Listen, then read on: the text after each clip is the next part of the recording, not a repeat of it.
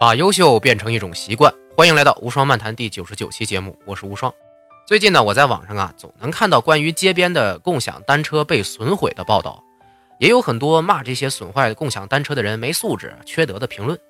有些人就在出点子，说政府应该出台政策呀，来去管理惩治这种现象。看完之后吧，我心里 一阵冷笑，这点小事也要政府出台一个政策，不是在浪费纳税人的钱吗？很多人看待这个事儿啊，都在从道德层面谴责那些搞破坏的人。我觉得没有必要，反而呢，这些共享单车公司还应该感谢这些破坏车子的人类，还更不需要政府出台什么监管政策。嗯，你可能会觉得我脑子有病吧？怎么帮这些人渣说好话呀？哎，我不是帮他们说好话，也不是说这些毁坏物品的行为值得歌颂。我呢，只是想从更好的商业服务是怎么来的。这一个角度出发，给你说说我的认知。首先呢，这种行为对社会损害程度几乎为零，没必要管。我出门的时候呢，也会看见很多共享单车啊。原来呢只有两家啊，摩拜和 OFO 啊，现在又新出来好几家。你就看道边上全是五颜六色的自行车摆在一起，哎，整齐的时候看着还挺可爱的哈。但是呢，我就会看到一些偏僻的街区里，有些车就直接连成片的倒在地上。有些车子啊，脚蹬坏掉了啊，也有座位被拆除的，甚至还有些车上的二维码都被刮坏的。哎，这就导致别人无法扫码来解锁车子了。乍一看呢，这确实很缺德啊，因为你自己不用，还不让别人用。但是这并没有上升到社会问题的高度。这些人损害的是共享经纪公司的利益啊，共享单车也好啊，优步也好啊，Airbnb 这种共享住房也好。最核心的理念就是大家都彼此信任，你用过之后，安全完整的交给下一个使用者，让这些闲置资源得到最大化的利用，节省了社会成本。而这些公司呢，就是中间的那个信息平台，连接了闲置资源和需要这些资源的用户，中间呢收取手续费以及广告费来作为盈利。这个呢是共享经济平台普遍使用的商业模式，而共享单车呢？则略微有点不同了，这些共享的自行车可不是某人家里的车拿出来给你用哦，他们是这些平台公司的财产啊。换句话说，他们呢更像是出租车公司，把这些单车用单位时间计费的方式出租给用户。哎，你应该发现一点端倪了吧？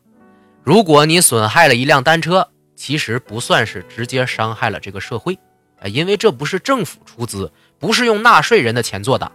你损害的是这些公司，也就是说，你缺的不是公德，而是私德。哎，好，我们首先明确了啊，冲突点并不在这群缺德的人和整个社会之间，而是在这些人和平台公司之间。哎，网上的键盘侠说政府应该出台政策去管，我觉得没必要的原因，就是因为这个冲突点还没有上升到损害社会的集体利益上，给这么几个小公司。多付出这么多监管成本，花纳税人的钱真的不值啊！再一个呢，人渣呀，永远消灭不完，管不了。大家上学的时候有没有发现一个有趣的现象啊？一个班级里边，不管有多少人，一定有学霸、学渣、啊热心肠、班花、小混混、孤立者啊等等这些角色存在吧？哪怕啊某天一个小混混被勒令退学了。哎，不过多久，这个班级又会出来一个新的小混混来挑战学校纪律。这说明人这个群体啊是正态分布的，而不是等分的。社会上犯罪的人多了去了，你就算把抓住的人全都判处死刑，下一秒还会出来新的犯罪者替代他们，抓不干净。这些会给其他人造成损害的人啊，可能是因为一时兴起啊，可能是因为心理变态，呃，也有失误的可能性哈。你让政府去抓这些人。还要判断他做这个坏事的动机啊，再判定相应的惩罚，已经很费周章了。极端一点，你就算什么都不考虑，直接把这些损毁共享单车的人全部抓住，判处死刑。哎呀，之后一样还会有新的损害行为出现的，因为这是人的群体正态分布性质决定的。再者，制度呢是无法完全解决问题的，只要是人创造的制度，就会有人性漏洞，也总会有人来利用这些漏洞，中饱私囊，攫取利益。有那么多社会道德问题，哪有一套制度能完全解决得了的呀？哎，不管是大陆法系还是海洋法系，一样有冤假错案发生，一样制止不了犯罪频发呀。你让政府去出台一个政策，也得考虑一下政府的感受吧？他们哪能想得到解决办法呀？这不是乱背锅的节奏吗？再一个啊，从困难倒逼公司进步，你不管它其实更好。政府之前啊，还真的因为一些企业出过政策。最近比较有名的就是无人车公司的津贴政策了啊。无人车做的最火的就是美国的那些高科技公司了，什么谷歌呀、特斯拉呀，哎，咱们也想支持一下科技公司嘛，所以国家就下了规定，只要是做无人车的公司啊，都能领到一笔至少几百万的津贴。结果是什么呢？哎，有很多冒牌的汽车公司啊，谎称已经有了无人车技术，哎，就来骗这笔津贴，之后呢，却连个模型也没做出来。这种政策就是白花钱贴给别有用心的人。真正受贿的好公司啊，少之又少，并没有怎么促进国家的技术发展。你看，做无人车的中国公司到现在也没有什么特大的成果出来吧？哎，回到共享单车哈，我就不说什么市场理论了啊，可能太晦涩难懂，你也听不进去。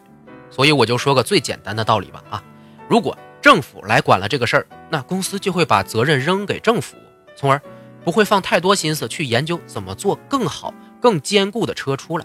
而是去更花心思啊，研究怎么赶紧融到更多的钱，铺满线下市场，更快的做更多的车出来。这会是什么后果呢？其实和现在没多大变化，只不过扩大了共享单车的基数而已。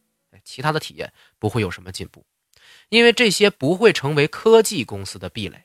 真正的壁垒不是我现在钱比你多，市场比你大，而是我的技术比你强，天下独此一份试想。如果别人不管，那意味着这些损失的成本只能由公司自己来承担。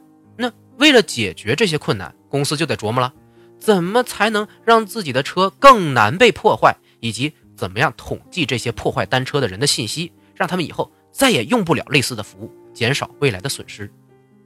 这就需要公司不仅只考虑商业问题，做个中介公司，你还得注重技术的革新，做出一套完整的技术解决方案。让困难啊倒逼自己做出更厉害的技术、更庞大的数据库、更完善的信用体系，这才是好的商业公司应该做的事情。你看，盗版问题就倒逼着苹果公司做出了严密的安全体系啊；信息的冗余问题倒逼今日头条做出了精准的推荐算法；哎，乘客的安全问题倒逼优步更重视信用体系的搭建。可没见美国政府给他们什么帮助哈。科技就是靠这些公司主动的发明新技术去解决问题才能进步的，而不是靠什么政策保护。不爱惜对科技公司才是最好的帮助，因为这会让他们快速发现啊，产品还有这么多问题需要解决，进步就出现了。我也从产品设计的角度啊，琢磨了一下共享单车容易被损坏的解决方案啊。如果座椅和脚凳容易被卸掉，那说明是安装衔接的地方不够牢固。哎，尝试车身一体化的设计应该会有些帮助。二维码容易被刮花，导致无法扫一扫嘛？那就像给手机贴膜一样，在二维码上面盖一个封死的保护盖就完了呗。如果是用户用车后私藏，那就要在账号体系里边追踪这个账号使用单车的时间和归还地点，从而判断用户是否合理的使用单车，根据这些来进行打分。分值过低的用户则无法再使用单车服务了。来这些都是仅供娱乐的啊！说错了，欢迎批评建议哈。那我今天聊这个事儿对我们有什么用呢？但我们又不是做共享单车的，也不骑车，和我们有毛关系啊？有关系，和我们自己的生活工作都有关系。共享单车会被损毁啊，就好像我们生活当中会被误解、被伤害。哎，可能是别人故意的，也可能是别人的失误。但是，如果你总想着凭借其他人的仲裁来寻求公平，就容易误入歧途了。